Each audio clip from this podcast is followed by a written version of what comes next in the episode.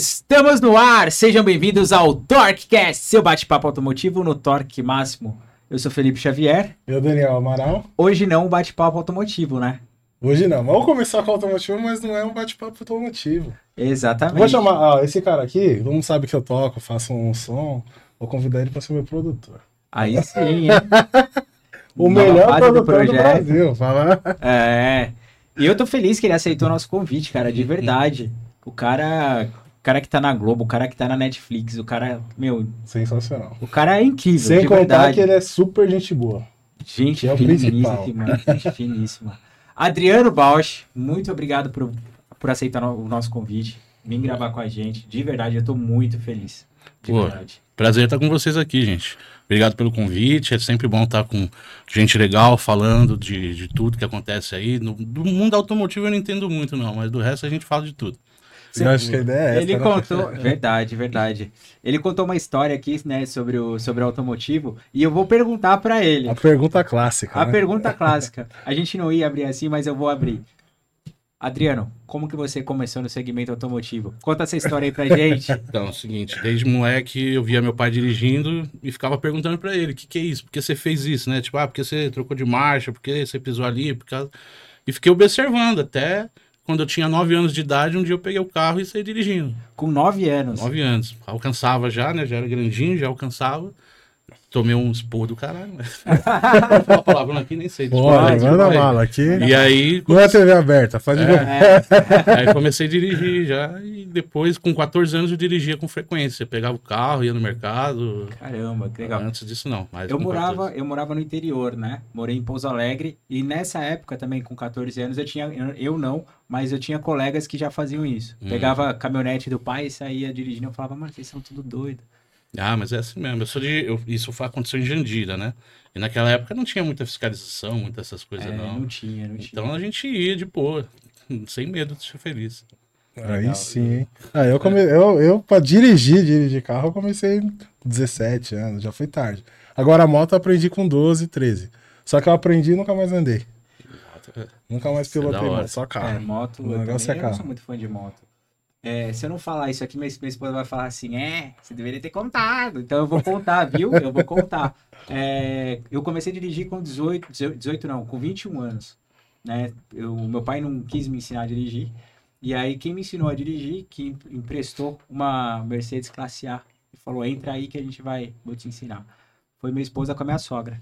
Aí sim. Olha. Então, foi assim que eu comecei a, a pilotar. Me levou lá pra Pindamonhangaba e falou, mano, tá aí, ó. Entra aí no carro que você vai aprender a, a dirigir. Você que vai Tá levar minha vendo? filha aí por muito tempo, vai aprender a Aí é dirigir. bom, hein? Créditos, né? Tem que falar créditos pra sogra. Então, né? é, então ela que me colocou no carro, coisa que meu pai não fez, e falou, meu, vou te ensinar, vai lá. Legal. Então, foi Boa. assim. É tarde, mas é legal. boa. É, 21 foi tarde, né? foi tarde, foi tarde. Mas antes tarde do que. Claro. Depois disso, nunca mais larguei o carro. Agora vamos na pergunta correta agora, né? Agora sim, agora sim. É, Adriano, como que nasceu esse negócio de ser ator em você? Onde foi o seu despertar? Como iniciou tudo, né? É. Isso. É uma história meio parecida com a do carro. Inclusive, eu queria. Na época era. Tava muito em alta o pagode. E eu queria. Eu e uns amigos, a gente queria ter uma banda de pagode, né? Só que o problema é que ninguém tocava porra nenhuma. Aí, falou, ah, vamos lá na prefeitura que tem uns cursos lá, vamos lá ver o que, que tem, né? Vamos fazer um curso de música e a gente começa. Daí foi eu e um amigo lá. E não tinha curso de música pra, pra nossa idade. Tinha só de teatro. Caramba. E aí a gente olhou lá, pau, tinha umas menininhas bonitinhas, a gente falou, ah, vamos lá, né? E aí eu entrei, cara, e fiquei. E fui conhecendo o que, que é o teatro, né? Pô, legal. E me apaixonei. Descobri que através do teatro a gente tinha um meio de comunicação, um meio de, de aprendizado diferente daqueles educacionais de escola, né? Você aprende muita coisa. É verdade. E aí eu fiquei nessa. Ali já me veio um negócio de, ah, eu quero ser isso, né? Mas nunca tinha pensado em audiovisual nem nada, só teatro mesmo. E aí, conforme o tempo foi passando, teve uma época que eu abandonei também o teatro, fui viver outra, a realidade mais dura, né? Trabalho, Sim. criava quatro. E aí depois voltei já com, com 20 anos, eu voltei já pra ir de vez, vim para São Paulo, porque eu não sou de São Paulo, sou da Grande São Paulo. vim para estudar, estudei, me formei e fiquei. E aí vim até hoje Que show. galgando aí. E você começou. Era aquelas oficinas culturais que tinha? Que quando É, você é. Pô, legal, porque eu, eu comecei quando. Eu gostava muito de música também. Hum, E quando eu comecei, eu falei, quero aprender a tocar cavaco, aprender a cantar. E eu fui muito pra esse lado de oficina cultural. E aí eu consegui entrar em teoria musical. Eu nunca tinha o que eu queria, né? Porque o vaga já estava encerrada, eu não dava idade.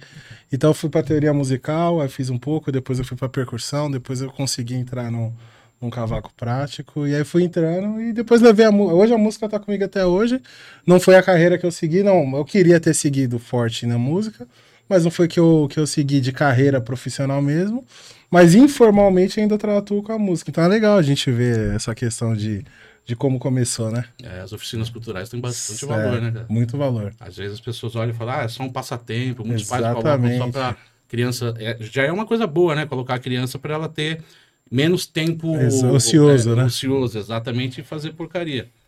Mas também tem bastante gente que começou assim. Eu conheço algumas pessoas que começou nessas brincadeiras, vamos dizer assim, Sim. e levou para o pro resto da vida. É que hoje a gente falar de, de, de- a parte cultural do nosso país, ela é, ela é muito ingrata no, no quesito financeiro. A gente fala, a gente começa a trabalhar, mas para você ter um retorno é muito difícil, né? Assim, Então é difícil você falar, vou viver de, de cultura, 100% de cultura. Você consegue, talvez a longo prazo, quando você tem uma carreira estabelecida, né?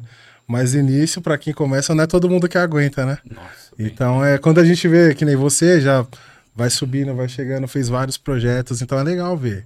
Ver essa É, questão de, meio de vencer, né? É, tá, tá indo, né? Ainda não Tá chegamos. em processo, né? Tá em processo. Não, mas é um porque- processo. é, é, mas é isso aí, mas eu não, não desisti. Tanta gente fica pelo caminho, né? Muita gente, muita gente. Eu olho gente que muito boa, assim, que a gente olhava e fala, caralho, o trabalho dessa pessoa é muito legal. E aí chega um momento, cadê o fulano? Sumiu, É. parou, foi fazer outra coisa da vida. Por vários motivos, né? Geralmente é o financeiro, mas às Sim. vezes é- tem outros também no meio. Mas é isso que você falou, a cultura é bem ingrata mesmo aqui no, no nosso país. Não sei se em todos, né? Mas aqui é. Sim, é, é difícil. A ué. parte financeira, ela é, ela é crucial. Ela é paga por projeto. Ou ela é paga por, por hora, por... Como No é? audiovisual, É. Cara, tem várias formas. O mais comum é diárias. Né? Então você fecha um projeto é, e prevê para você X números de diária e, Uhum. e o valor é em cima de cada diária que foi fechada. Mas existe também o projeto inteiro, que nem em projetos de. Eu não sei como está agora, mas na- quando eu participei da, da Globo, uma novela, era CLT. Ali eu fiquei contratado durante um período Sim. X com salário fixo. Pô, Ah, legal. É, e aí a gente fica disponível 24 horas para eles, né? Uhum. É funcionário deles. Mas esses outros projetos geralmente é diário. Ah, legal. É, porque às vezes estende o projeto, tem que gravar um pouco mais. Isso se aí. é assim que funciona. é, tudo em aí no contrato tem lá, você vai. Você tem 10 diárias programadas. Se passar disso, você ganha mais uma Um adicional, diária né? adicional. Ah, mais uma diária, mais um X, mais um X, mais um X.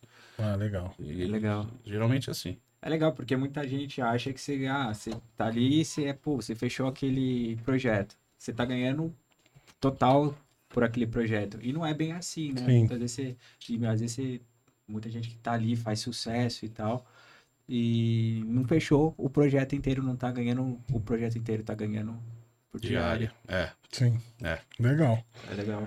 E qual que foi seu primeiro projeto que você fala assim, eu participei, fechei o teatro? Pode começar pelo teatro, né? Como você começou pelo Pô, o teatro. teatro foi a primeira peça que eu fiz lá ainda no curso, que foi uma peça que, segundo o pessoal lá da cultura da época, falou que por conta daquele projeto tinha virado ponto facultativo, né? Dia 20 de novembro, dia da consciência negra. Cara, Mas eu acho que é legal. mentira, mas eu acho que é já era, ou então já estava em pauta lá. Já tava ser ponto tramitando, facultativo, né? E eles só falaram, ah, não, foi por causa do projeto. Mas enfim, a gente acreditou. foi uma peça bacana, o Navio Negreiro, né? Que é um poema de Castro Alves, que a Legal, gente, conheço. a gente Legal. o diretor fez uma adaptação para o teatro e a gente ajudou ali atuando. E aí foi o primeiro trabalho público, né? Sim. Foi a primeira vez que a gente subiu no palco e olhei cheio de gente. A primeira experiência foi essa. Depois foram outras várias. Já tive a oportunidade de fazer teatro para bastante gente no mundo inteiro, no mundo inteiro, não, em vários lugares do mundo, Portugal, Espanha. Espanha, Argentina, Colômbia. Graças ao teatro já fui para bastante lugar. Plateias Poxa, de que legal. mil, de 1.500, mas também para Sensacional. 100, para 50. Foi bacana, foi bacana. E você prefere teatro ou audiovisual? Cara, são coisas bem diferentes, né? O Ou andam paralelo, né? Eu gosto dos dois e cada um na sua particularidade. É, vamos dizer, músico. Um músico, quando ele faz um show Sim, e quando ele vai para estúdio. é né? diferente. É diferente, É diferente. né? É diferente. No show você tem o retorno ali ao vivo da, da energia do público. Sim, No, no estúdio não, é mais técnica. verdade, uma é mais comparação paciência perfeita. de ficar equalizando a coisa, você tem mais É. tempo ali de afinação e tal. E no teatro é, meu, você trabalha durante certo tempo para levantar aquele espetáculo, mas ali na hora pode acontecer de tudo. É verdade. Então você tem que estar atento ali, vai, cai um. Rola muito o improviso, né? Rola, às vezes você escolhe, escolhe esquece um texto, acontece qualquer coisa, e você tem que estar esperto para resolver aquele problema e ainda dar continuidade no, no, no espetáculo. Sim, É uma adrenalina diferente, um bagulho bacana. E também o retorno do público. A gente fala, ah, Sim. tem dia que o público tá maravilhoso, responde a tudo que a gente tá propondo, e tem dia que é uma porcaria. Você fala, mano, o que tá acontecendo? A gente tá mal assim hoje? Mas não é. às vezes é o perfil do público, né? É, exato. Às vezes eu vou tocar em alguns lugares e aí o- os meninos tocam comigo e falam, pô, vamos botar- mandar tal música que essa sempre dá certo. Aí tá todo mundo olhando assim, mas ninguém. Você vê no semblante falar, acho que vamos mudar a rota aqui. É, Essa aqui já não tá casando, não. Só que às vezes você pode tocar a melhor música lá, que todo mundo conhece e canta, e o público vai continuar ali sentado e tal. E outros lugares vão pegar, vão levantar, vão dançar. E é que você falou, perfil de público, perfil né? de a público, gente tem que saber entender isso, né? É. Porque se você carrega aqui no ao vivo, tem essa, né? Às vezes aquela energia passa pra você. Hum. Aí você fala, putz, será que eu tô mal? Será que eu não tô legal? Será que eu não tô cantando bem? Será que não tô agradando por causa disso? Aí se você pegar aquilo ali, você começa a desandar o caldo. Então você tem que se manter e falar, não, toca, toca a banda aí, vamos cumprir. Exato, exato. Ainda no teatro diferencial que a gente não pode mudar nada, né? Única Tem coisa que a gente essa, pode né? tentar fazer é equalizar um pouco a expressão, a nossa expressão em cena. Tipo, ah, vou tentar jogar um pouco mais pra ver se não, não tá chegando, ou sei Sim. lá, tentar fazer alguma coisa, mas mudar a estrutura da coisa a gente Não, tem, como, mexer, mudar, não então tem como mexer. Não do dá que trocar dá. pneu com o carro andando, Não né? dá, não tem como. Mas é, são duas coisas bem legais e bem diferentes. Pô, legal. Faz tempo que eu não faço teatro, eu tô afastado do teatro já faz um tempinho já, Sério? né? Mas tenho planos de voltar. Pô, breve. legal. Muito É bom. bom, é bom. Qual que foi o projeto que te projetou, assim, pra... Para outros trabalhos, né? É, que deu mais visibilidade, né? Isso, isso. E principalmente para esses grandes trabalhos No audiovisual, você do diz? audiovisual. Cara, que projetou a sintonia, assim. Teve... Mas o, foi a partir da gravação do Sintonia que você chegou a fazer outras séries. Não, não, já tinha Não. feito muita coisa antes, da Antes. sintonia. Sintonia que eu digo me, levou, me deu projeção é, pública. Público. Sim. É, na, na área eu já tinha bastante trabalhos, já tenho várias coisas antes de chegar em sintonia. É que você participou, Carcereiros, né? É. É, Carcereiro. Irmandade, né? Irmandade foi depois. Foi de depois? Sintonia. Foi, foi depois. Foi exatamente depois da segunda temporada. Acho que nem tinha estreado ainda a segunda temporada. Ou seja, Legal. não foi resultado daquilo que. Já tava no, no, É. no, no- no cronograma, né? Isso, exato. Mas já teve bastante coisa antes de sintonia. Teve Turma da Mônica também, né? Turma da Mônica, Laços Legal. e Lições, né? Que eu faço uma Legal. participação lá com um personagem bacana. Também foi. minha filha adora a. Turma da Mônica. É bacana. Pô, quem não gosta? É, né? Quando, ainda quando, me, é gente dez. gosta, É. né? quando me falaram do projeto, eu falei, caraca, velho, né? Cresci lendo o negócio, daí É. fazer um, um movie action, Sim. participar de um filme assim, caramba, muito legal. E foi bem bacana mesmo. Participar legal, e ver né? o resultado também, o resultado geral da coisa. É muito bacana. Que aí depois gerou o spin-off da série, né? Exato, exato. E agora, ah, eu acho que não é segredo, não pode falar, vai ter o filme do Chico Bento, né? Com a mesma, Pô, com a eu não sabia. Pra mim foi. Agora vai ser revelado, eu não É, a sabia. Já gente, a gente acompanha, a gente segue o pessoal lá, a gente sabe que tá, já rolou. Não sei se já rolou a filmagem, mas eu sei que vai, vai ter. Sensacional. Vai ter o filme do Chico Que Bento. legal. Que vai ser bom também. Ah, Teve- com Teve um certeza. que eles estavam fazendo que ia ser com o Rodrigo Santoro, não era? Foi o. Do... Foi um do Turma da Mônica, ele fez o Louco. O Louco, é. É, eu só não lembro se foi o Laços ou Hum. Opções. Legal. Legal. É, foi um desses dois. Ou o primeiro ou o segundo, eu não lembro qual foi. Mas já Legal. teve, já rolou. Irmandade. Como que foi gravar com o seu Jorge? Cara, muito, muito tranquilo, muito da hora, assim. É um cara, um profissional do caralho, né? Porra, tanto como ator como como músico, Sim. como pessoa também, gente fina pra caramba. Legal. E foi, foi, rolou de boa, sem problema nenhum. Foi Legal. fizeram um trabalho bacana. O cara é gente boa. É, gente boa, humilde pra caramba. Que legal. O Jorge é gente da gente, né? Gente da gente, cara. E graças a Deus nesse meio eu nunca peguei gente muito torta. Por mais que a pessoa tenha. Os tenha- mala, né? Que sempre É. tem, no- nos Ah, jogos tem, um mala ou outro tem ali, né? Mas geralmente, cara, os malas são as pessoas de menos. Vamos dizer. Que pode menos. É. Geralmente o cara que é foda, como o seu Jorge, são pessoas humildes. E geralmente aquele que não é tão grande coisa são os mais, mais, mais pé no saco. Sim. Cara, quando. É os que não é, mas quer ser, né? Exato, Ou quer mostrar que é, né? Exatamente isso. Um cara que dava muito problema quando eu, eu gravava no SBT é Dado Dolabella. Esse cara Ah. dava muito problema. É, pelo que eu vi, ele dava problema na vida, né? Na vida inteira, Pra né? mãe dele, né? O Vanderlei. É, é. Coitada. É verdade, ele da vida meu, ele- esse cara toda vez ele dava problema. Toda gravação que eu tava, que, que ele tava, tinha algum problema com o dado. Sempre. Porra, tomara que ele não veja isso. É. Tem essa, né? Tem essa. É, não, mas tem, sempre tem, tem, sempre tem. Mas é Pô, de legal. boa, é de boa, geralmente é bem bacana. E como você chegou no, no Sintonia, né? Como que foi o caminho, né? Pra, até É. para chegar no convite, pra... Os trabalhos participar. assim, em audiovisual geralmente pintam, vai, um produtor de elenco, que é a pessoa que é responsável por selecionar os atores, para apresentar como opção para aquele personagem, né? Não é que ela, Sim. a produtora chega e fala, ah, Adriano, você vai fazer o personagem X. Não, ela fala, Adriano, você vai fazer um, um registro, né? Tipo, fazer uma cena, a gente vai mostrar pro diretor, pros produtores, pro cliente final, que no caso de Sintonia é Netflix, Uhum. e aí eles dão a palavra final. Então vai Caramba. tendo feito uma filtragem. E Sintonia foi desse jeito também. Legal. Hoje a produção da, do Sintonia fica com a Godzilla, não? Não, não, é com a Gulani. Gulani. A produtora da, de Sintonia hoje é a Gulani. Gulani. É, eu não sei explicar, eu sei que a Condizila foi na primeira temporada co-produtora. A coprodutora. Isso. entendi. Mas também não era a Gulani a primeira produtora da, da primeira temporada, era a Los, Herma, Los Hermanos. E alguma coisa assim, perdão. Não, legal. Mas era uma outra produtora. Aí, né, teve todo um lance lá entre eles e decidiram ir pra, pra Gulani, eu não sei o que, tá? Foi pra Gulani e a Condzilla, eu não sei em que, como que ela ficou dentro da produção. Mas a obra é uma ideia original do Condzilla, Do né? Condzilla, né? Então, com certeza, ele ainda tem, tem envolvimento na coisa. Entendi. Sim. Legal. Toda a criação, acho que foi, foi do Condzilla, né? Lá atrás. É, a- a- o argumento inicial, né, que chamam, que é tipo a ideia, ah, A eu quero ideia. fazer uma série assim, pensei nisso, o tal, roteirista tal. pega em cima da Exato. ideia dele e faz o. o- o Exatamente. né? Aí, de repente, eu não sei exatamente como é, mas às vezes é assim, ah, tem uma ideia X, aí a produtora vem, pô, legal essa ideia, vamos desenvolver essa ideia, vamos produzir essa ideia, e foi.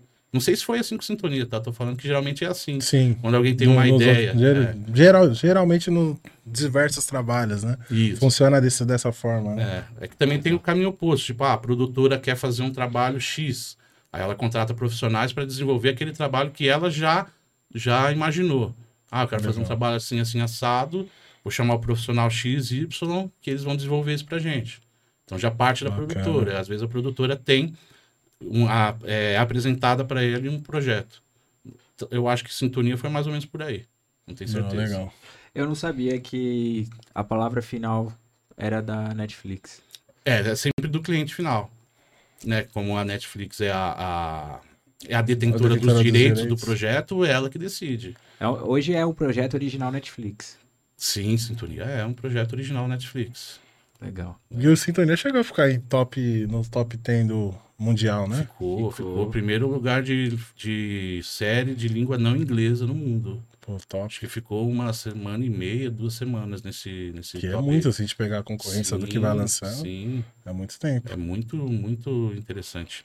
E a gente vê, a gente recebe feedback no direct, Instagram, de gente do mundo todo, cara.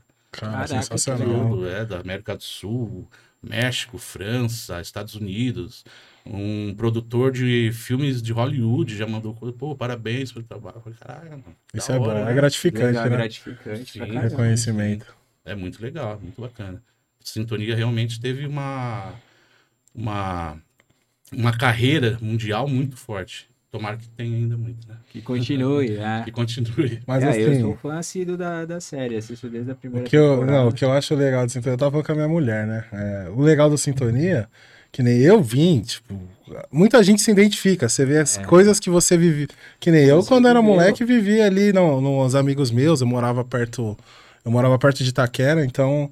Aquilo que a gente vê ali na série é o que a gente via no dia a dia. dia então você dia, se é coisa identifica com aquilo. Perfeito. Então os jovens assistem e falam, pô, parece minha rua, ô, meu amigo é, desse jeito, o fulano é daquele jeito. Exato, acho Leva- que- Então isso é legal, você Meu se pai identifica. sempre falou assim, eu cresci escutando isso.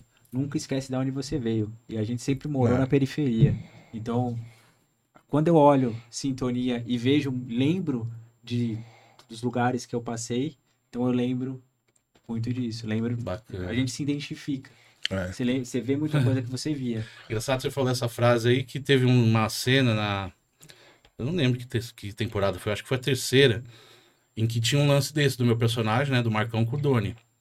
E aí o diretor falou: ah, improvisa alguma coisa. E foi justamente isso que saiu de mim, assim, essa frase. Ah, cara, lembra de onde você veio, né? Foi, é verdade. É uma, é uma frase que, É. que tem força, tem força. Às É. vezes a gente precisa disso. Não pode esquecer as raízes, As né? Não raízes, pode, é. pode. Foi justamente aquela parte que ele tava meio que se perdendo, esquecendo um É. pouco a raiz dele. né? Exato, É. exato. É legal. Eu acho que o importante é esse, a gente nunca esquecer as raízes e. E a gente, que nem eu falo, a gente tá em alta hoje, amanhã pode estar em baixa. Hum. E como você trata as pessoas é o que vai ditar se você vai subir de novo, se você não vai, se você vai Verdade. se manter. Eu É, acho que é o principal, né? Sim, sim. Ah. Por aí. É. Legal, muito bom, muito bom mesmo. E como foi pandemia pra vocês? Principalmente porque eu sei que vocês sofreram muito, né? Questão de pandemia. Então, é, Sintonia, eu tinha feito a audição, eu entrei na segunda temporada, né? É, Que foi ao ar pandemia- 2019 a primeira, né? Não foi isso? Ah, eu não sei, não lembro. eu acho que foi 2019 a primeira, a segunda 20 ou 21, não lembro. É, então, eu lembro que, que nem você falou agora, né, da, da coisa de assistir e se reconhecer. Eu também sou de periferia, eu cresci em Jandira, Itapevi, ali naquele meio, na década de 90, né? Então, a minha realidade era muito aquilo, era, era o tráfico, a boca... Tipo, eu falava que na minha rua tinha uma boca, um bar, uma igreja. Uma boca, um bar, uma igreja. Uma boca, um bar, uma igreja. Uma casa, uma boca, um bar, uma igreja. Era assim É. o bairro onde eu morava. E era muito real. Mas eu confesso que eu, como profissional da área, eu sempre tive. é, ficava triste em ver as produções que tentavam retratar esse mundo. Que to- eram pessoas que não tinham nada a ver com aquilo Exato. e queriam retratar aquilo. Era muito estereótipo, era muito romantizado. Era uma coisa que você olhava e falava: Meu, isso não é real, eu sei que não é real. E aí, quando lançou Sintonia a primeira temporada, eu não quis assistir. Eu tinha amigos que faziam a série, falavam, nossa, o projeto é muito bacana. Eu falava, ah, eu já vi tanta coisa assim, é tudo a mesma merda. Não, desculpa, tudo a mesma merda não. Mas é, pra, no meu entendimento é a merda de Sim. olhar e falar, mano, não é Não isso. é isso, não é. É, Não é como vocês estão mostrando. é. né? E aí, antes da pandemia, eu recebi o convite para fazer a audição, fui, fiz. E aí fui assistir, né, pra ver do que, que se tratava. E aí eu fiquei besta, cara. Fiquei besta justamente com isso que você falou. Caralho, até que enfim fizeram uma obra que retrata, Retrata essa o porra que é de realmente, verdade. Verdade. É. E aí foi muito feliz ainda quando eu peguei o trabalho, foi foda. A responsabilidade, né, de você tá já entrando num bagulho andando, de uma qualidade do caramba, você fala, pô, eu tenho que pelo Sim. menos, né, me adequar a essa qualidade que os caras estão propondo. Sim. E ao mesmo tempo uma felicidade grande. E respondendo a sua pergunta, a pandemia foi, foi tipo, lascou, né, cara? Foi foda. A gente só, só ganha se trabalha, não tem É. emprego fixo, não tem salário fixo. Trabalha, ganha, não trabalha, não ganha. É então foda. foram dois anos e meio sem trampar. Ainda que Sintonia, segunda temporada, a gente começou a gravar no meio da, tempo, da da pandemia. Já numa época um pouco mais Mais Granda, flexibilizado. é, mas a gente, se eu não me engano, na segunda temporada teve umas duas paradas por conta de, de alta de, de contágios, né? Sim. Então começou a gravar com todos os. Que veio os- aquela segunda onda, terceira onda, Isso, e é. aquelas... Então a gente começou a gravar com toda a cautela, né? Equipamentos, máscara, testava todo dia, enfiava o bagulho no cérebro lá. todo Nossa, aquilo é tenso, é chato É, demais. gente é cruz, não. mas começou a gravar assim, mas daí tinha que parar, ficou uma, duas semanas parado, depois voltou, depois parou de novo. Você chegou a pegar Covid? Peguei, peguei. Pegou? Peguei e tive só sintoma leve, graças a Deus, mas Que peguei. bom. Você também pegou, né? Peguei duas vezes. Uma foi um pouco puxado, mas curou bem, mas a, a primeira foi um pouco mais complicada, que foi logo que começou. Eu trabalhava viajando muito, né, pelo Brasil, e eu- quando estourou a pandemia eu tava em Minas, quando surgiu aquele caso em, em Minas, né? E aí, quando eu voltei na semana seguinte, eu já com comecei com sintoma, já afastei já. Eu não Só que eu peguei. não cheguei a internar, mas eu fiquei. Ele. A minha sorte é que não pegou pulmão. Ele pegou todas as minhas eh, vias respiratórias superiores. Então pegou garganta, pegou nariz. E aí chegava à noite fechava, eu não conseguia respirar. Era tenso. A só- O médico falou: a sua sorte é que não pegou pulmão. Se você conseguir. Vai fazendo, porque não podia fazer inalação também. Porque quando você fazia inalação, você espalhava no ar pra todo mundo. Então, era base de xarope e remédio pra, E foi curando. Foi bem no ainda não começo. tinha- não tinha foi bem, não. E pior que eu, nada. e aí você É. fica com aquele medo, né? Que aí a televisão vê aquele negócio, não morre, não sei o que. Falei, pronto, vou A pro galera saco morrendo, agora. é. Falei, Agora lascou. era, né? E teve, eu conheci pessoas que isso. ficaram internadas, entubadas Ah. e tiveram sequela, foi tenso. Mas depois a segunda vez foi uma gripe mesmo. Eu só perdi paladar e olfato. Na verdade, nem gripe eu não tive. Eu comecei assim, eu perdi o olfato e tosse, né?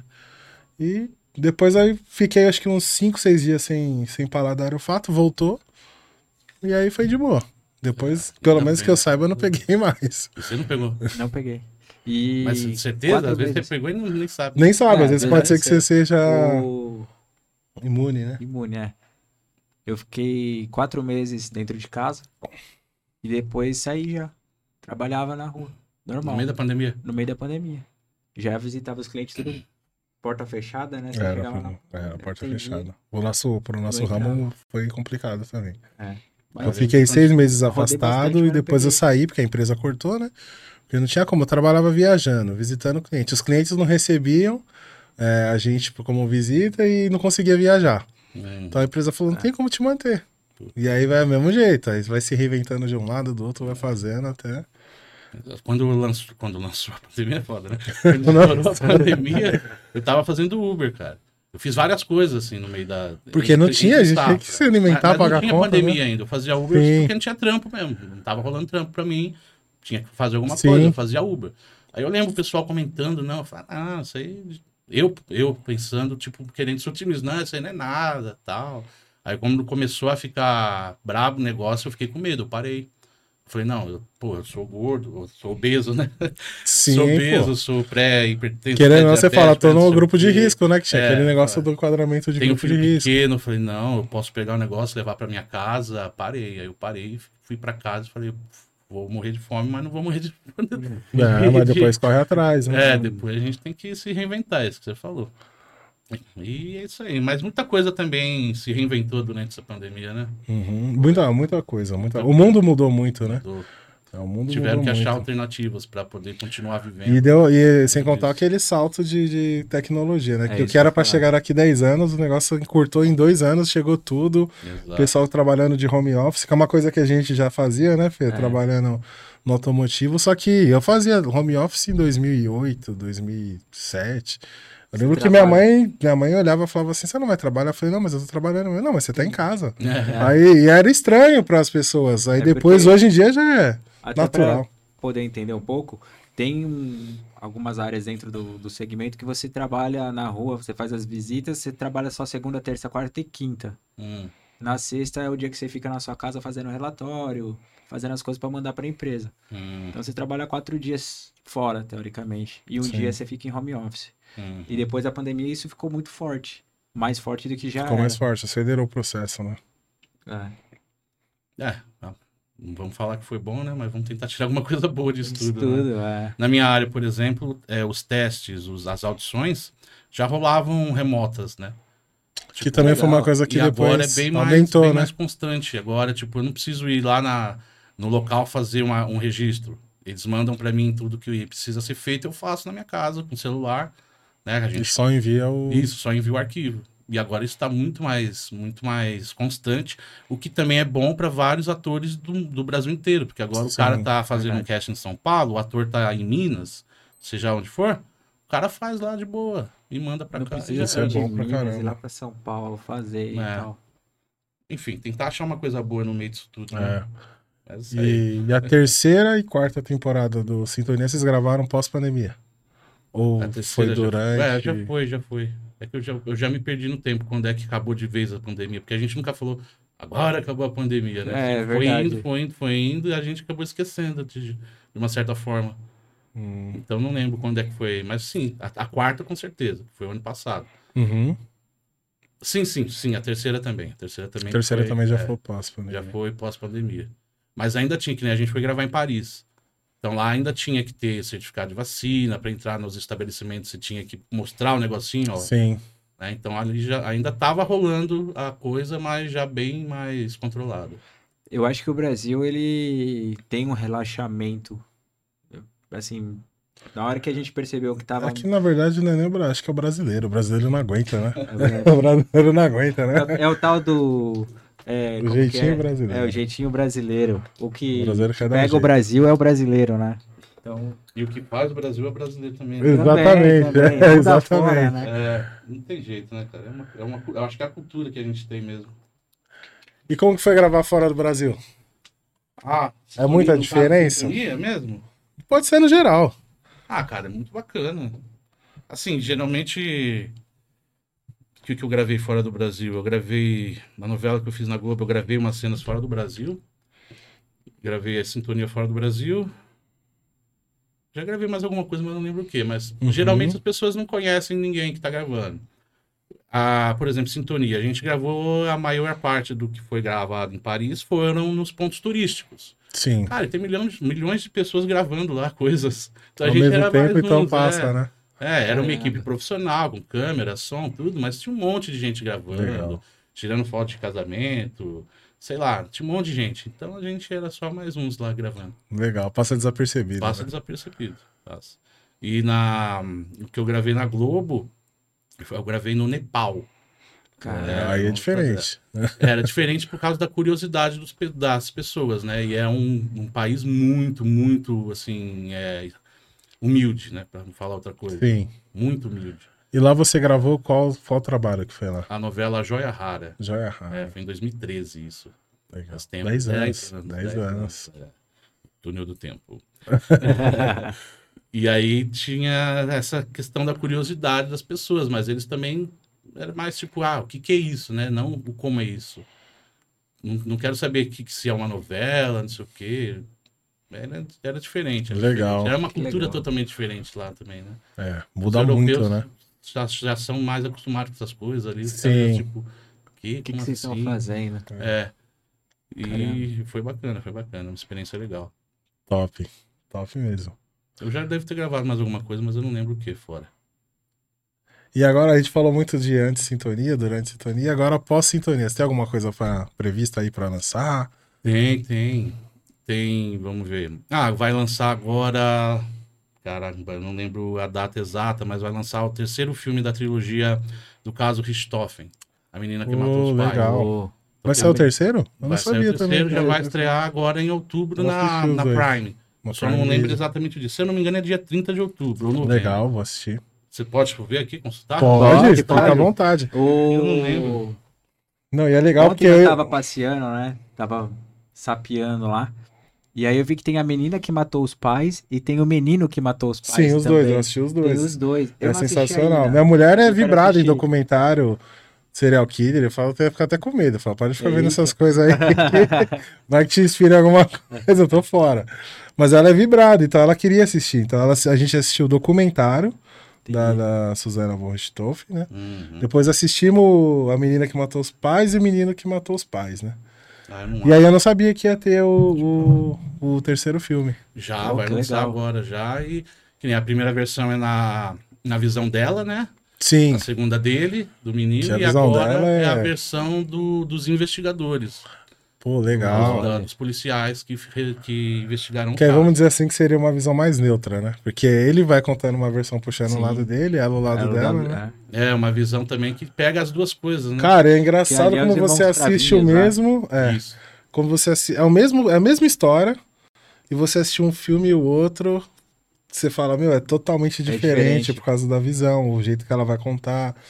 E você vê que a visão dela é totalmente fora da realidade. Assim, coerente, se a gente falar de coerência. A visão dele é muito mais coerente do que o que ela contou, né? Agora vamos ver. Vamos a ver agora, realidade, aqui né? a fala é a revisão mais neutra, Por né? exemplo, o meu personagem é um perito forense.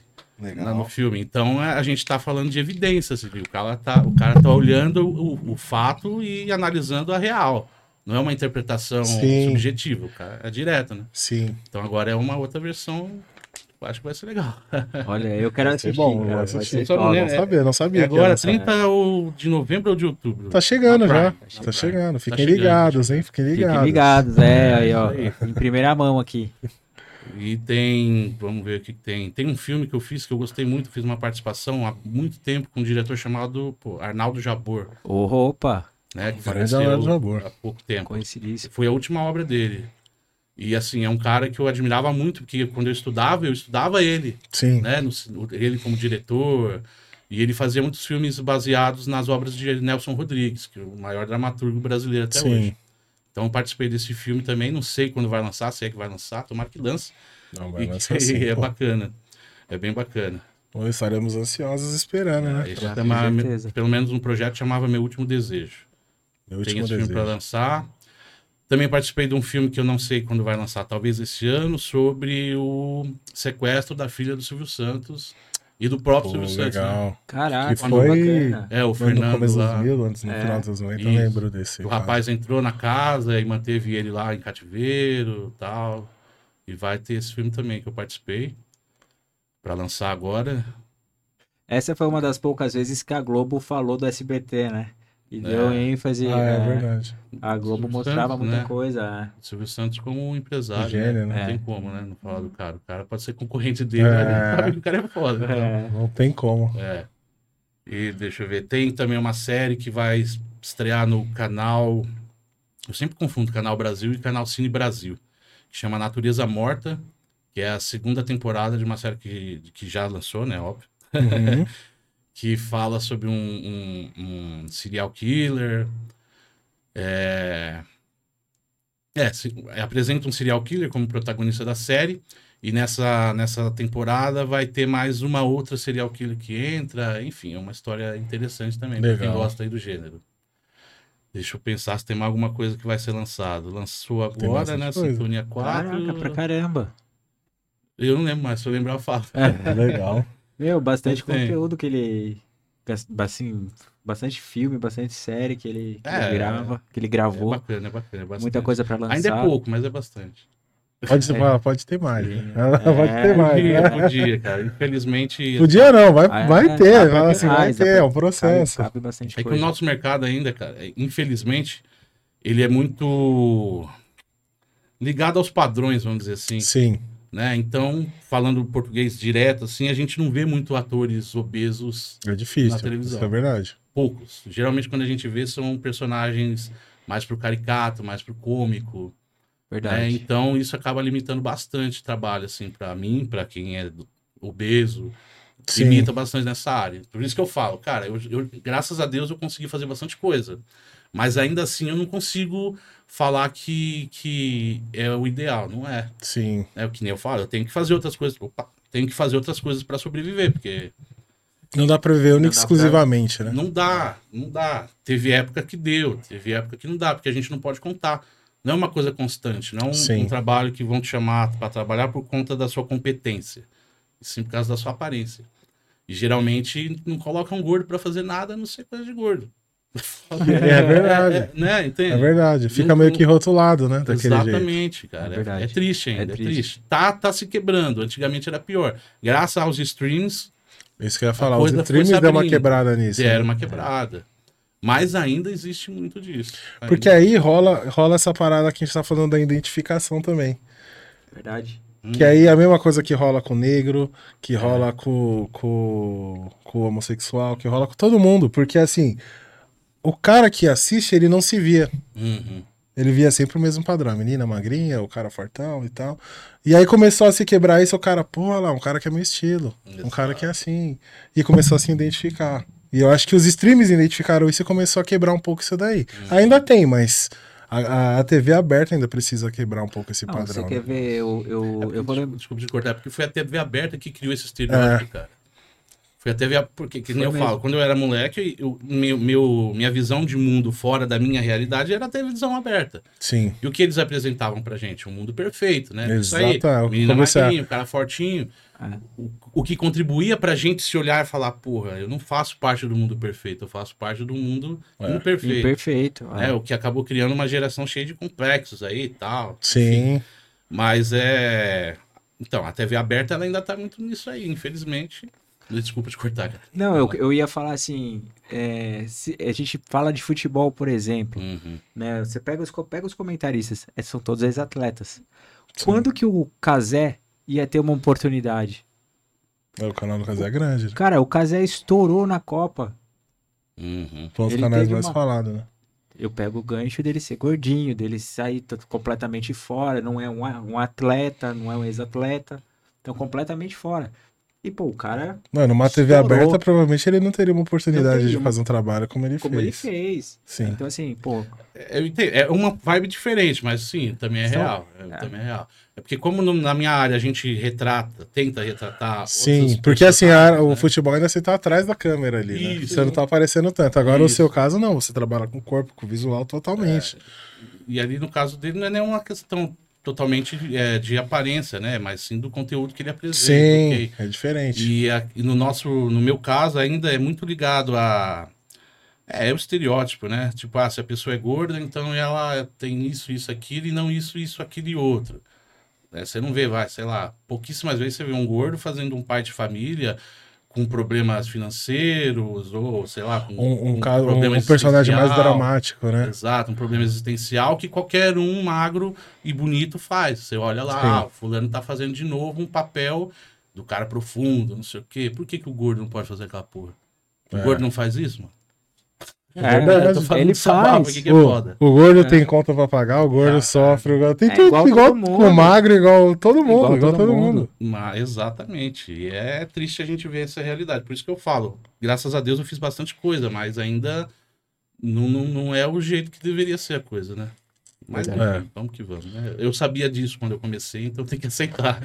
Eu sabia Ah, na verdade, acho que não é nem aceitar, mas a gente tem que tentar entender e achar umas brechas pra tentar quebrar isso, né? É, exato. Acho que vai É- achando é algumas difícil, é brechas difícil. tentando quebrar. Porque assim, quando se cria um movimento, aí as coisas funcionam. Porque uma coisa que a mídia faz é difícil ela ir na contramão do que tá acontecendo com a sociedade. Então, se todo mundo começar a ir pra um movimento assim de, ó, é liberado, você tem que mostrar o gordo, tem que mostrar o magro, tem que mostrar o branco, o negro, o homem, todo mundo. O movimento começa a consumir aquilo, eles vão, opa, então isso aqui tá dando dinheiro, porque é business, né? Não tem, É. não tem jeito, né? É, começa a vender, porque na verdade eles te empurravam conteúdo, se a gente pegar anos 90 aí, né? Hum, É isso aqui, você tem que consumir isso. Hoje em dia não, eles olham o que, que a sociedade está pedindo. É isso, isso aqui tá faturando, então é isso que a gente vamos nessa mão aqui. Então eu acho que, que é o business, né? Não tem jeito. Onde o A dinheiro tá, eles a mídia estão, é né? Porque isso traz o dinheiro pra eles. né? É. Sim, é, é- é vantajoso para eles, não que eles têm. Olha, falando mal aqui do meu, da minha, do meu ramo, mas ninguém faz nada por, por altruísmo, né? É, É, business. é business, não tem Então jeito. vai ter retorno para eles, eles fazem. Não vai ter retorno, eles não fazem. Não fazem, É, Eles exatamente. não estão querendo falar da, da diversidade de uma forma social, e sim de uma forma modista. Ah, Sim, tá em voga? Vamos falar então, né? Pra gente É. também ter audiência. exatamente. É o nosso exatamente. mundo ainda um dia muda. Verdade. Graças à, à- internet também tem muita coisa aparecendo aí de diferente. Muita coisa, as redes É. sociais, né? Exato. Ajuda é. muito, né? Tem muita merda, mas também, mas também tem a Eu acho possibilidade que- de ter coisa boa. aí. É, eu acho que tem muito mais merda do que coisa boa, mas se a gente Muito dá uma garipada, a gente acha as coisas é, boas. Você Né? acha coisa Muito boa. né? Verdade. É isso aí.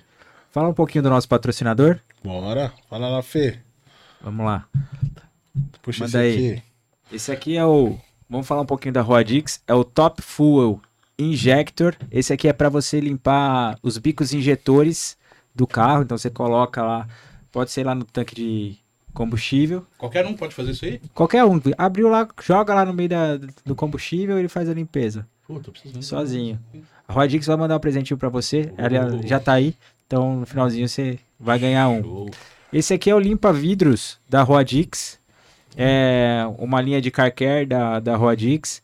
Serve não só para limpar o vidro do, do carro, mas também os, os vidros de casa, né? Uso É o uso também, né? doméstico, exatamente.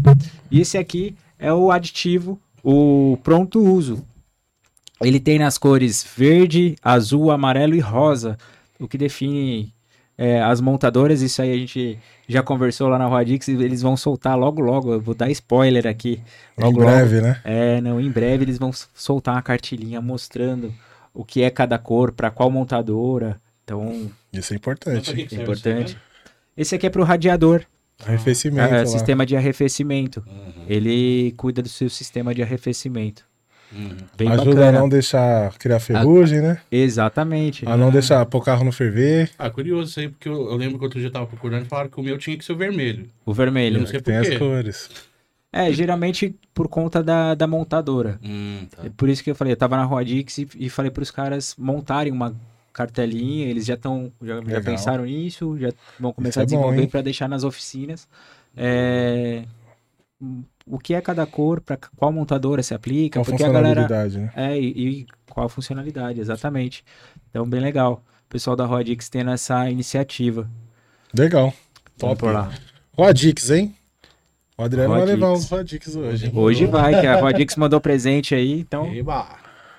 Esse eu já vou pôr agora lá no carro. Show! Show tá de dando uma falhadinha lá do... É bom.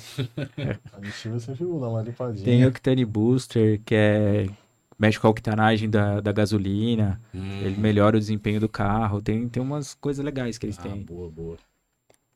Adriano Top. vai sair daqui hoje com uma linha Vai sair equipado com a Rodix. É. Bola.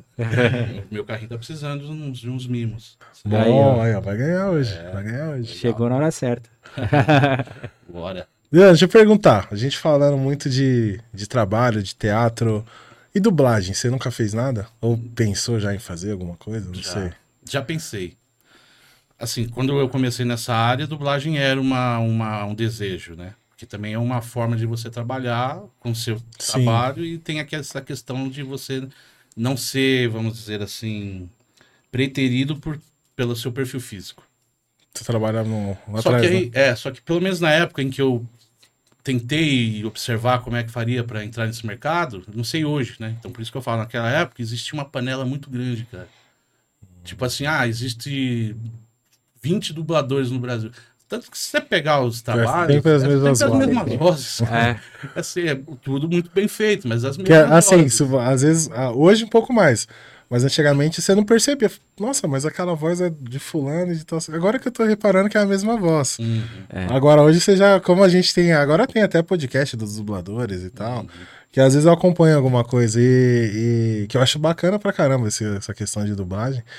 E aí você vê, o cara muda às vezes uma entonação de voz tal, mas você for pegar é isso mesmo, é um cara que faz 20, 30 é, personagens, assim, o que eu falo que é os protagonistas dos filmes, né? E é fica rodando ali entre eles, né? É. Aí eu fico pensando, será porque falta dublador ou porque é muito fechado, né? É, então, eu digo, agora, agora no momento eu não sei como é que tá, mas antes era era isso. Falava, era bem fechado. É, você entrar só depois que um sair. Tipo a Academia Brasileira de Letras, né? Só cadeira. só cadeira cativa. Depois né? que um sai, aí você pega, pode pegar uma cadeira ali. Antes disso, não. Então. Aí eu acabei deixando de lado, assim, mas é uma coisa interessante. Bem Pô, é legal. É legal. E hoje tem muito trabalho, né, pra dublar. É. Que aí entra naquela questão, você consegue até abranger mais a sua, a sua área de atuação, né? Exato, né? Dá pra trabalhar mais. É. Mas, infelizmente, tudo tem seu, sua peculiaridade, né? É. É, mas eu acho que tem pouca empresa também que faz isso, né? Esse serviço de dublagem. É porque são os estúdios, né? Hoje eu nem é, sei como tá. Eu lembro do Herbert Richards, né? Tinha... Clássico, né? VTI Rio, VTI Rio, né? Então, assim, são poucos também, é. né? Falta, acho que a gente decorava falta... o nome dos lugares, das, dos, dos estúdios. É, deve ter muito mais hoje, né? Mas a gente não chega ainda a essa não chegou ao meu conhecimento como é que tá isso. Oh, legal. Interessante. E voltando para a sintonia, uma coisa que que eu, que eu, assim, meu ponto de vista. A gente que. Quantos anos você tem? Eu não sei quando. Sua idade. 20? Ih, revelou. Tá toda a mesma idade que eu, é. é. só pra saber. A gente é mais ou menos da mesma época ali. É, eu tô com 40 e eu falo o quê? Ah, então tá, eu tô com 37, o Fê tem. O Fê acho que é mais novo que eu, né? 34. É, o Fê é mais, mas já tá mais ou menos ali na mesma faixa de idade. A gente pegou uma época que a gente pegou Cidade de Deus, por exemplo. Retratou bem a realidade do Rio de Janeiro ali, eles se identificavam com aquilo. Que veio aquele spin-off do Cidade dos Homens. Que é mais ou menos, eu falo que Sintonia é uma versão paulistana atualizada do, do, do que, que era aquilo, né? De mostrar a realidade da periferia. Porque por mais que Cidade de Deus, Cidade dos Homens mostrava o retrato da periferia, a gente de São Paulo é diferente, porque a favela do Rio tem a peculiaridade da favela do Rio. Em É. São Paulo é diferente. Uhum. Então eu falo que é uma E versão que é mais. diferente mesmo, né? Se você for pro, Rio- pro Rio, você sente muito essa Sim, é diferença do que é aqui, do que é lá. É. Eu vou falar que aqui é mais organizado. Ó, já vi Ah. Depende, hein, mano? Eu Depende, Fê. É que é diferente. Eu não, não é que é mais ou menos, é diferente. Ah, É Eu diferente. costumo dizer só que é diferente. É diferente. É diferente. Assim como tem gente que vem de fora fala em São Paulo, pô, mas aqui é assim, assim, assim. Não, é diferente. Não, não é, não é- Cultural, né? é cultural, É exatamente. cultural. É. E assim, é, e aí, mais assim, com os dramas, os dramas que mostra na série do Sintonia tem mais a ver com a realidade de hoje, assim, assim como era lá atrás também eles faziam, né? Hum. Então acho que muito, por isso que o jovem fala, pô, o funk, o funk, você pegar o funk, você escutar o que tocava lá, era um funk bem mais antigo, um outro padrão de funk. Verdade. Hoje já é um funk mais o funk ostentação, é uma outra caminhada do, do, do negócio, né? Hum. Então acho que é legal. Eu, eu me identifiquei. A minha filha até falou: Ah, nunca assisti Cidade dos Homens, Cidade de Deus e tal. Falei, ah, você assistiu Sintonia, você gostou? É parecido, só que antigo e contando o- a- a- um pouco da realidade que é do Rio de Janeiro, né? Então a gente agora se identificou um pouco mais, né? Eu acho que é mais a realidade que a gente consegue observar aqui em São Paulo, né? É, é. Tem essa, essa diferença, né? Até mesmo na forma de falar. Sim, Uma coisa engraçada e triste ao mesmo tempo, que quando na muita gente criticava na segunda. Bom, quando eu entrei é que eu comecei a perceber isso, né? Na primeira eu não sabia. A gente ouvia falando, ai, mas nossa, eles ficam fazendo sotaque, ficam falando de um jeito que a gente, ninguém entende. Né? São as pessoas que não sabem que aquilo ali tá. É assim que o povo fala, pô. é assim que o povo fala. Os irmãos falam assim lá e já era. Né? É. Daí a pessoa que, que tá no mundinho dela não.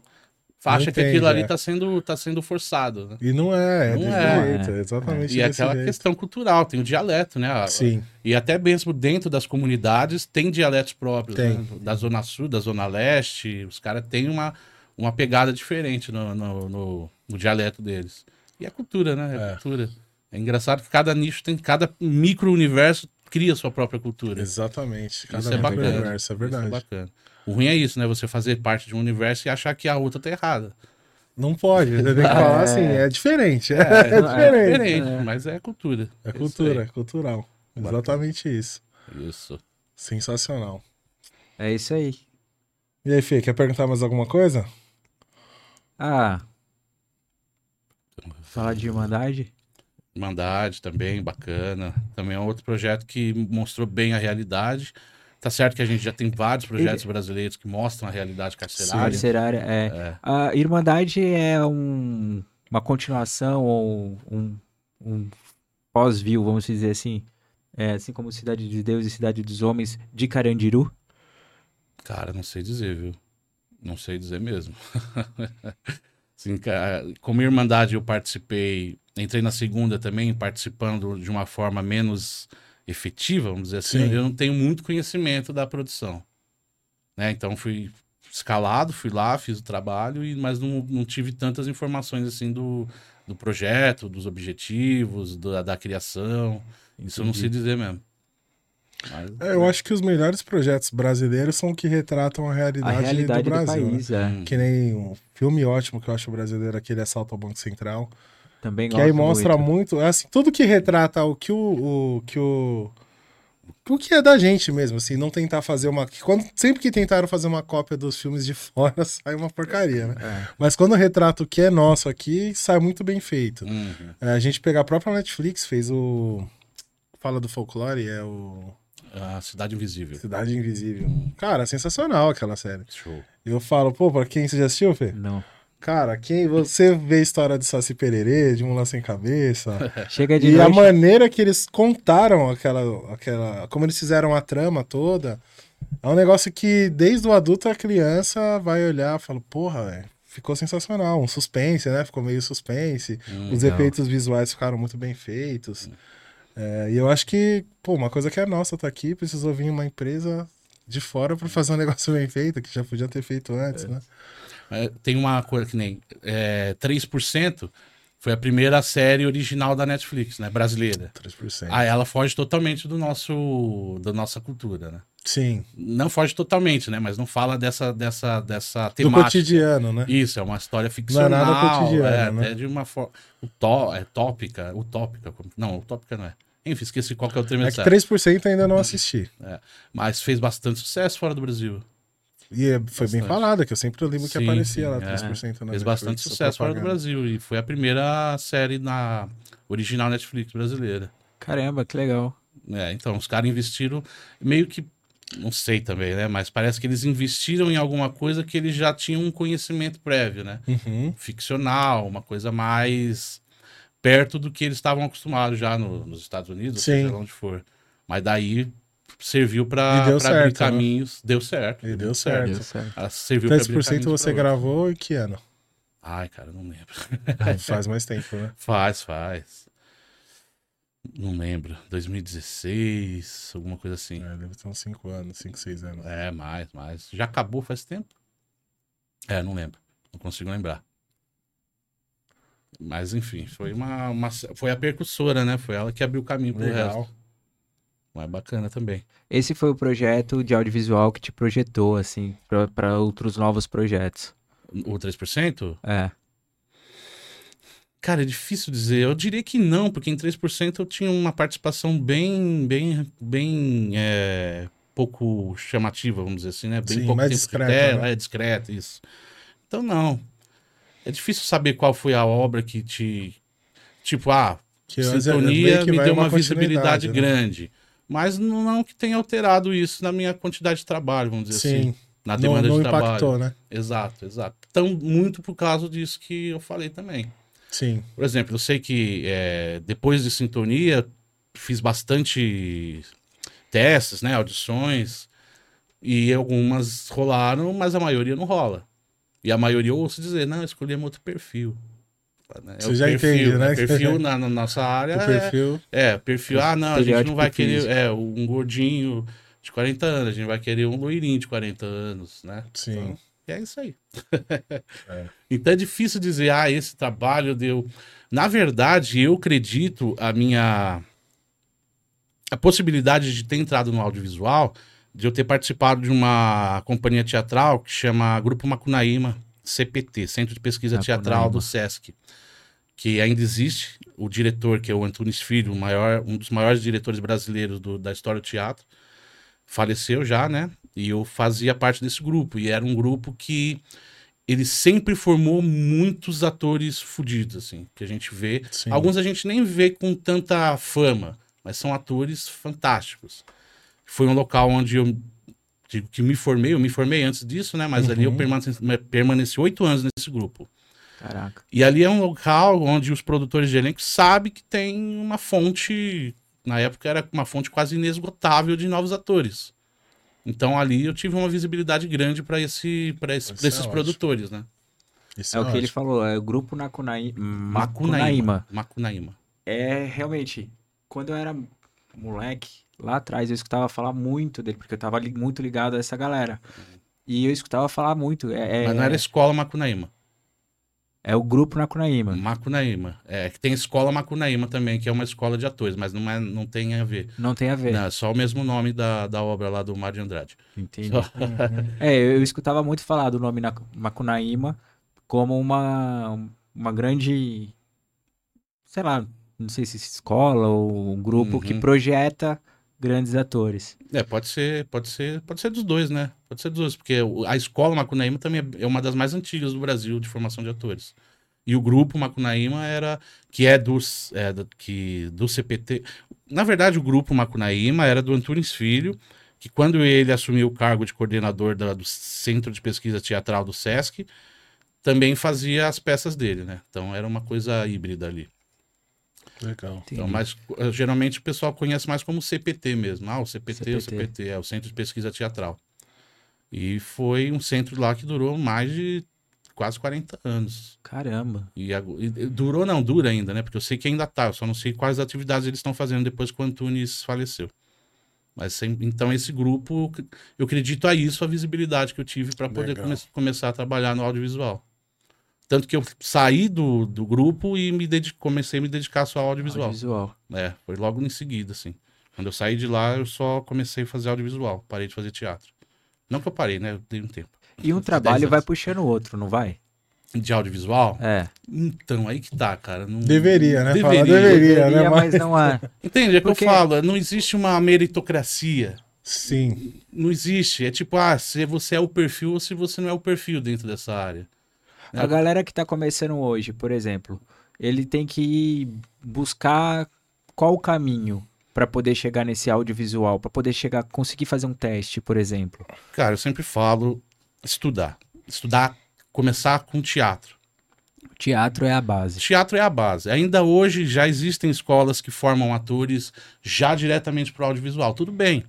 Né? Mas eu digo numa questão cultural mesmo, é importante você ter essa base que o teatro te dá. Porque no teatro você não vai estudar só a execução da coisa, você estuda toda a, a história da coisa. Né? Então você vai estudar filosofia, você vai estudar psicologia, você vai estudar é, antropologia, você estuda tudo que envolve o conhecimento do humano. E eu acho que isso é a base para o ator. Não é simples. E o teatro também forma não só aquele profissional que vai executar um trabalho de ator, mas o trabalho de alguém que vai pensar o trabalho do ator, o trabalho de dramaturgia, o trabalho de, de criação cênica. Então, para mim, eu sempre eu dou aula, já dei aula de interpretação, de teatro e tal. Eu falo isso, meu. Você quer chegar nesse caminho? Beleza. Aliás, você quer chegar nesse objetivo audiovisual? Antes era Globo, né? Você quer chegar na Netflix hoje? É. Eu falo, faz isso aqui. Não adianta você pular caminho. Às vezes você resolve, mas é temporário, enfim.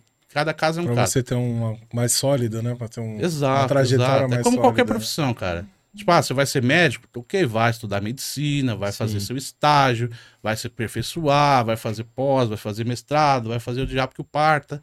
Mas não acha que você vai entrar na faculdade hoje e amanhã vai estar fazendo cirurgia cardíaca. Que não é assim, né? Não Não é, é. desse jeito. Não né? é, tá certo que cada coisa com, seu, com seus valores exatos, mas é mais ou menos assim. E muita gente acha que não, ah, tipo, vai na sintonia, vê lá os MCs fazendo o negócio, ah, eu também quero, eu também quero, eu também quero. Não é assim. Pra ser um ator de verdade, cara, Vai, vai tempo, dedicação. e a maioria fica no meio do caminho. A maioria, maioria fica no meio do fica no meio caminho, do que você falou no início. Aqueles que começam e veem a realidade, É difícil. É bem difícil, bem difícil. É uma coisa de jogador de futebol, né? Que a gente fala, a gente vê lá os, os jogadores do Corinthians, do Palmeiras, do São Paulo, mas a gente não vê o jogador do Nacional da Lapa. do- a É. gente Verdade. não ouve falar desses times que são times também. Hoje da portuguesa. Portuguesa, é, E, representa, e Juventus. se a gente for pegar, representa 70, 80% dos. Se você pegar registro de jogador, é 70, 80% joga Série B pra baixo, né? Exato. É, verdade. Então, e esses É, caras não têm não tá visibilidade, mas são profissionais competentes também. Entende? Então, Exatamente. e Os caras também ralaram pra caramba, enfim. Até é você isso. falando, tem tanto. Tem, duvido que não tenha pelo menos cinco jogadores na Série B que cabem em qualquer time da Série A. Ah, cara. Só que você não vê ninguém da Série A puxando ninguém da Série B. É muito É, difícil. então. é muito Ah. difícil. O DRT ainda é muito importante? Sim. Eu acho que sim, tá? É que eu falo, é tudo. Nosso mundo tem todos muito, muito jeitinho, né? Sim. É difícil mensurar o valor do DRT, assim. De uma forma burocrática, ele é importante, porque sempre que você for fazer um trabalho, você vai ter que comprovar a sua profissionalidade. E o DRT é isso. O DRT, apesar de ser Delegacia Regional do Trabalho, não tem nada a ver com arte, mas é aquilo que te garante os direitos trabalhistas como ator. É. Agora, em falar em competência, não dá pra falar, porque qualquer Porque é um tira um variável. DRT, cara. Qualquer um. Pra você ter uma ideia, é, eu sou. Eu falei, eu dei aula, eu fundei uma escola de formação de atores em 2015. Caramba, que legal. Com, com uma visão, um objetivo de formar atores dentro da, da minha ideologia do que é ser um ator. Legal. Né? Do estudo do ser humano, antes de chegar na expressividade artística, estudar o porquê das do, do- do ser humano mesmo, tal, uma coisa mais a funda. A funda é foda. Uma coisa, ir para uma coisa mais a fundo, né? Ai, caramba. Aí durou um, um, um curso. Eu consegui formar uma turma. Porque eu deixava claro para todo mundo ali o que, que era a realidade do negócio. E aí ninguém queria. cara. Mas povo queria- tá O pisando. povo né? queria ir para as escolas que você paga um pau e meio. Você pode ser uma tábua, uma porta, que o cara vai chegar e vai falar: você é fantástico, você é foda, porque ele quer você no curso, ele quer o seu dinheiro. Que é o seu dinheiro. Então ele vai te manter ali. Ele não tá Sim. preocupado se ele vai formar um profissional que vai sair no mercado e vai se dar bem ou vai passar vergonha. Ele quer o seu dinheiro. Beleza, né? Então vamos. Eu tentava fazer uma coisa diferente. Eu tentei ideolo, ideoli, Ih, cara, qual é que é? Idealizar. Idealizar. É, idealizei, idealizei uma formação onde aquela pessoa vai para o mercado de trabalho totalmente preparada e capacitada para trabalhar. Mas o povo não quer isso. O Não povo quer. O povo não quer ser ator, o povo quer ser famoso. É. Essa é a grande diferença. é. Então. É, que nem a pessoa, é que nem o- o- as pessoas hoje não querem trabalhar, elas querem receber o salário, né? Ela- É. eu falo, a né? molecada, não, que eu falo assim, a molecadinha, ele vê às vezes o, o cara trabalhando e fala, pô, mas eu quero comprar isso, quero comprar aquilo. Eu falo, ah, mas você vai ter que trabalhar pra O você caminho conquistar é esse aquilo. aqui, né? Uhum. Aí fala, não, mas. É o que eu falo, o, o moleque novo ele já começa perguntando, "Ô, quando que eu recebo? Ele trabalhou um dia, ele já pergunta, mas quando que eu recebo? Falo, mas você nem entregou ainda o trabalho pra poder receber? Não, enquanto que eu vou E- ganhar, né? É, isso quando eu não pergunto, e quando que eu tiro férias? É. Porra, velho. Já tá pensando em descansar, Ô, nem mas o começou cara- a trabalhar? Ô, aquele cara faz isso, isso, isso. Ele ganha, sei lá, 5 mil reais. Eu tô chegando agora, mas eu quero ganhar igual aquele cara lá. É, eles Já- querem ter, e quer ter daquele jeito, É mas assim. ninguém quer correr o, É, o o trecho. trecho, exatamente. Mas uma coisa que você falou é, da série é que às vezes a pessoa vê lá na série daquele jeito e acha que é fácil, que nem você falou dos MCs e tal. É, até, até tem. Até tem pessoas que são puxadas do mundo real para participar daquilo. Mas é pontual. Pontual. É que nem você mesmo no começo a gente tava falando do JP. Muita gente não sabia que o moleque é ator desde criança. Sim. Além de ser MC, o cara é ator desde criança. Então eles olham e falam, ah, mas o JP tá lá fazendo. E não sabe Só que o cara é muita- ator. tem uma história por trás, Tem, né? o cara já é ator. Todos que estão ali, os protagonistas, são atores, profissionais. Talvez se enquadrem, se encaixem tão bem no personagem que o povo acha que não é. Que não é, né? É, né? Eu mesmo. Quer dizer, é que o pessoal é meio preguiçoso, às vezes não lê, né? Mas Muita sua- gente não, vem me nem- mandar música no Instagram pedindo pra eu produzir. Entende? Por isso que eu falo, pô, é só entrar no meu Instagram e tá escrito ator. Não, Ator, não, não produtor. produtor? A mesma coisa acham que o cara que tá lá é, é, é só aquilo ali mesmo. Não é outra coisa. Mas enfim, é nosso, nosso país. né? Não, é que nem mostrou uma, uma cena lá do. Acho que quando ele tava gravando tudo, gravando no estúdio. Cara, eu tava assistindo, eu falei, é legal, mas é uma série, a gente tem que saber entender que tá fazendo um resumo daquela, daquela atuação. Uma gravação, você não vai fazer uma gravação em uma hora. Ah, É. É, é- eu, pelo menos, não sei. Cada eu cena falo é um porque eu fui. O, Uhum. clipe, enfim, vai sair, Fê, mês que vem. Mês que vem sai o clipe lá de 90 pra cá. Ah, é? Caramba, legal. Vai sair, tá pronto. Tá, tá nos finais ali, mas tá pronto. E a gente foi pro estúdio pra gravar a música, uma música de 3 minutos e 20, mais ou menos. Nós entramos no estúdio pra gravar 4 da tarde e saímos 2 da manhã. É isso aí. É um dia Só que aí o cara vê, ele acha que você chega lá e em uma hora você grava. Hum. Porque aí ele assiste e fala, ah, vou começar a fazer porque eu vou lá pro estúdio e gravo. É, E tal. E não é tão simples não tudo. é. Ali é um resumo do, do, do que é sim. a situação, né? E falando em atuação, sua atuação foi sensacional. pô. Pô, valeu, valeu. Foi sensacional. É. Valeu, valeu.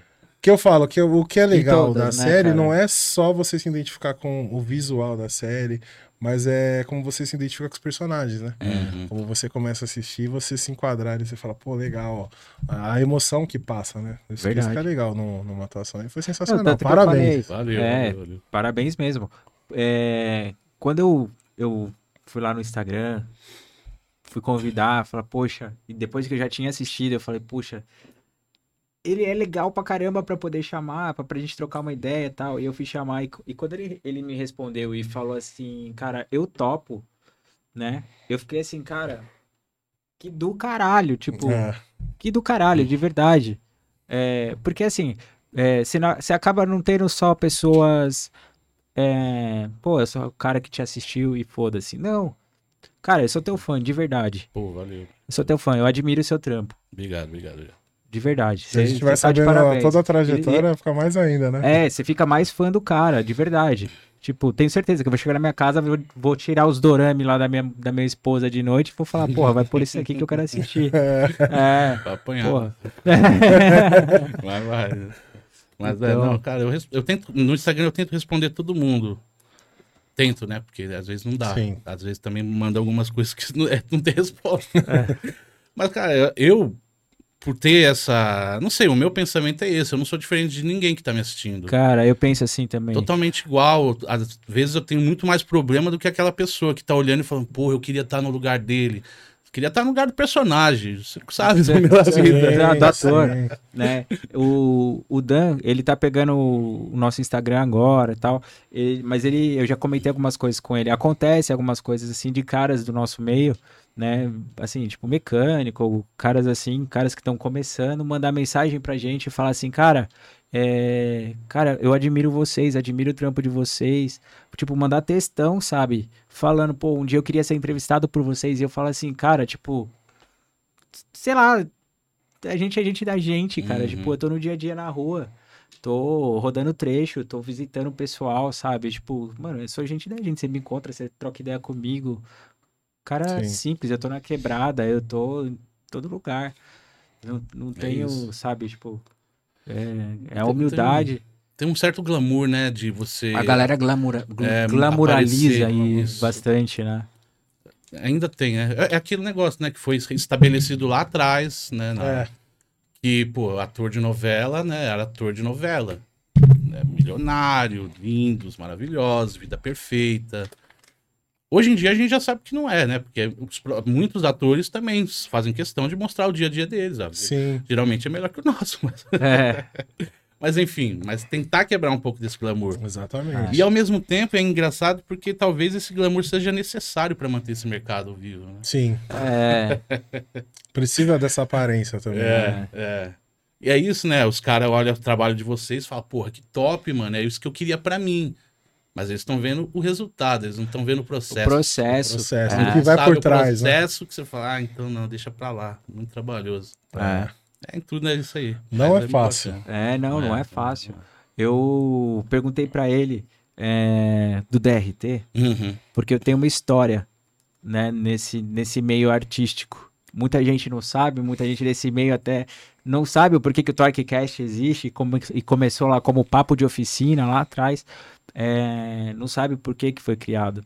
Eu mesmo não, essa- sabia. É, assim, ninguém sabe, assim, o- só, só vê o que eu falo, não vê o processo, não vê, só, só vê Só a caminhada, é, só, só o resultado. Quando eu era moleque, tinha 15 anos, mais ou menos essa faixa, 14, 15, é, eu comecei a pra desfile, comecei a, a ir atrás de agência, porra, era um negócio que eu olhava e falava, meu, eu, eu curto isso, eu acho legal, eu quero, quero fazer isso. E aí comecei a ir atrás de agência, comecei a me, me filiar algumas coisas. Aí fiz desfile, fiz propaganda para lojas, fiz algumas coisas assim e vim para gravar, que foi quando eu entrei pro audiovisual. É, mas aí elenco de apoio, figuração, saía, nessa época eu morava em Pouso Alegre e vinha para São Paulo para gravar. Então eu fui para Rede TV, fui para SBT, fui para Record, fui para MTV. Então essas quatro emissoras eu eu consegui gravar. Globo nunca fui. E tive, tinha um cara que gravava comigo, chama Daniel Uemura. Esse cara fez o Raiden na Malhação. Esse cara gravava sempre que eu, que eu tava, ele tava junto. Virou um, um grande colega, assim. E ele falou assim, cara, eu tô indo pra lá. Recebi o convite, eu tô indo pra lá. E eu queria te levar junto. Só que você tem que ter o DRT. Por que, que eu não fui? Por que, que eu não aceitei? E me- meu sonho foi por água abaixo. Porque minha família não tinha condição financeira para poder bancar, para poder falar, ou, ou estrutura para falar assim, porra, vamos atrás, vamos aqui, ali, assim, a gente consegue, a gente consegue fazer. Então eu não tinha essa estrutura, meu pai, minha mãe, de correr atrás, e nem financeira para poder bancar alguma coisa, para poder tirar o DRT e falar assim, cara, é o que você quer, então eu vou te ajudar a chegar ali. Eu não tive. Então, enfim, foi passando, passando, conheci minha esposa. Quando eu conheci minha esposa, aí foi quando eu Largou. larguei toda a- ideia, tudo que eu queria. E fui, fui viver com a minha esposa. Isso eu tinha 21 anos. Então, bem cedo, tem, vai fazer 14 anos que eu tô com a minha esposa, tenho um filhinho de dois. É, e aí o Torque Cash nasce, o podcast nasce nessa vontade, me lembrando lá atrás. Porra, eu queria ter aquilo, eu queria, eu queria estar ali, mas a forma que, hoje que eu consigo e que eu consigo, depois que eu, eu tenho 13 anos de mercado automotivo, vivendo fábrica, autopeça, mecânica, todo, todo o processo, distribuidor, né? O Dan me acompanha há muito tempo, a gente se conhece há bastante tempo, né, Dan? Estão é, vivendo toda a cadeia, né, do, do automotivo. E o podcast foi a forma que eu, eu achei de juntar uma coisa, que é o que eu fazia, e juntar o meu sonho de lá de trás, que era a mídia, né? Que era.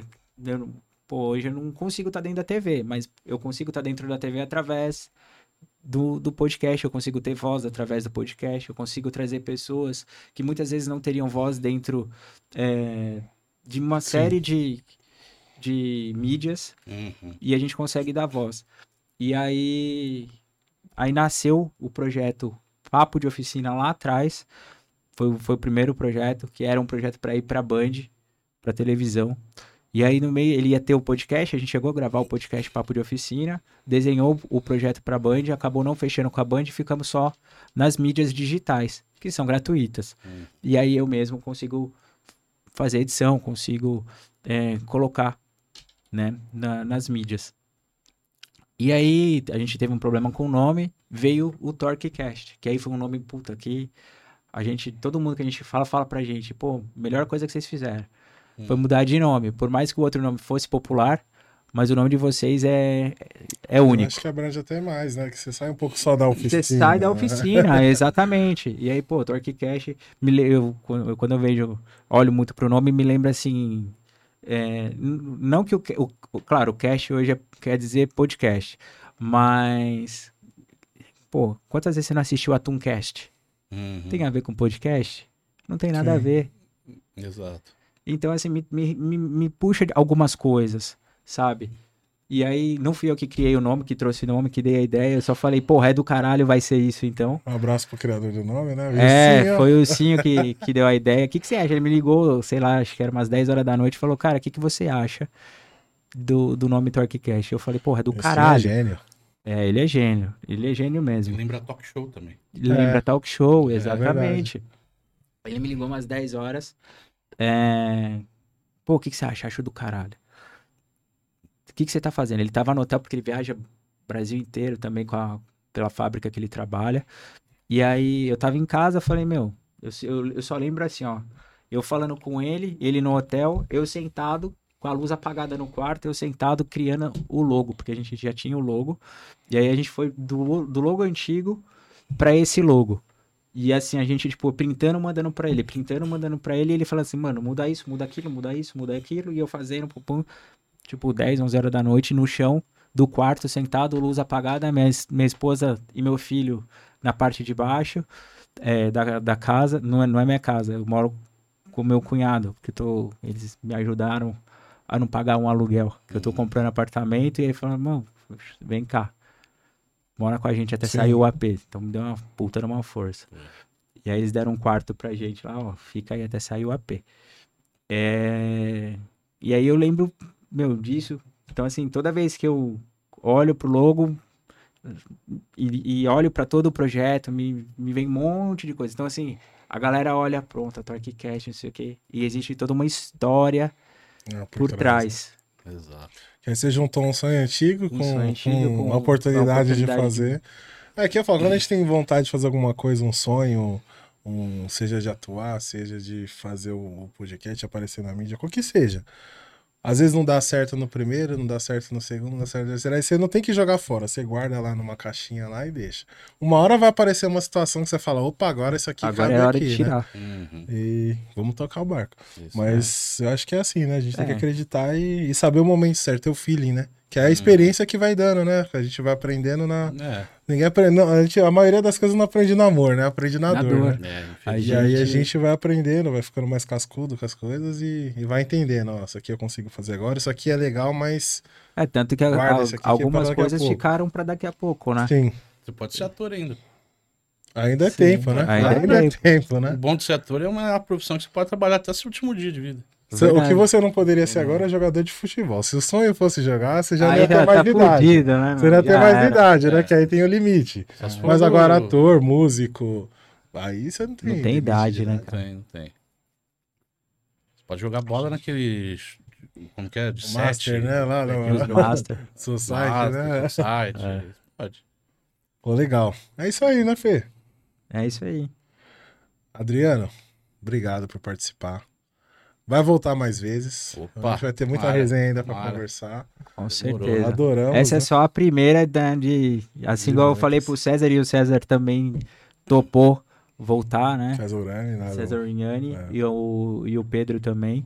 Então, pra você também eu deixo o mesmo convite Opa. da gente logo mais sentar e bater um papo de novo. E não sei se aqui ou um externo Também. do, do novo projeto. É, tem, tem umas coisas que a gente tá desenhando. Então tem, muito, tem mu- muita coisa por vir aí. legal. É. Então. Spoiler, né? É, a gente fica dando spoiler da- né, das coisas. é.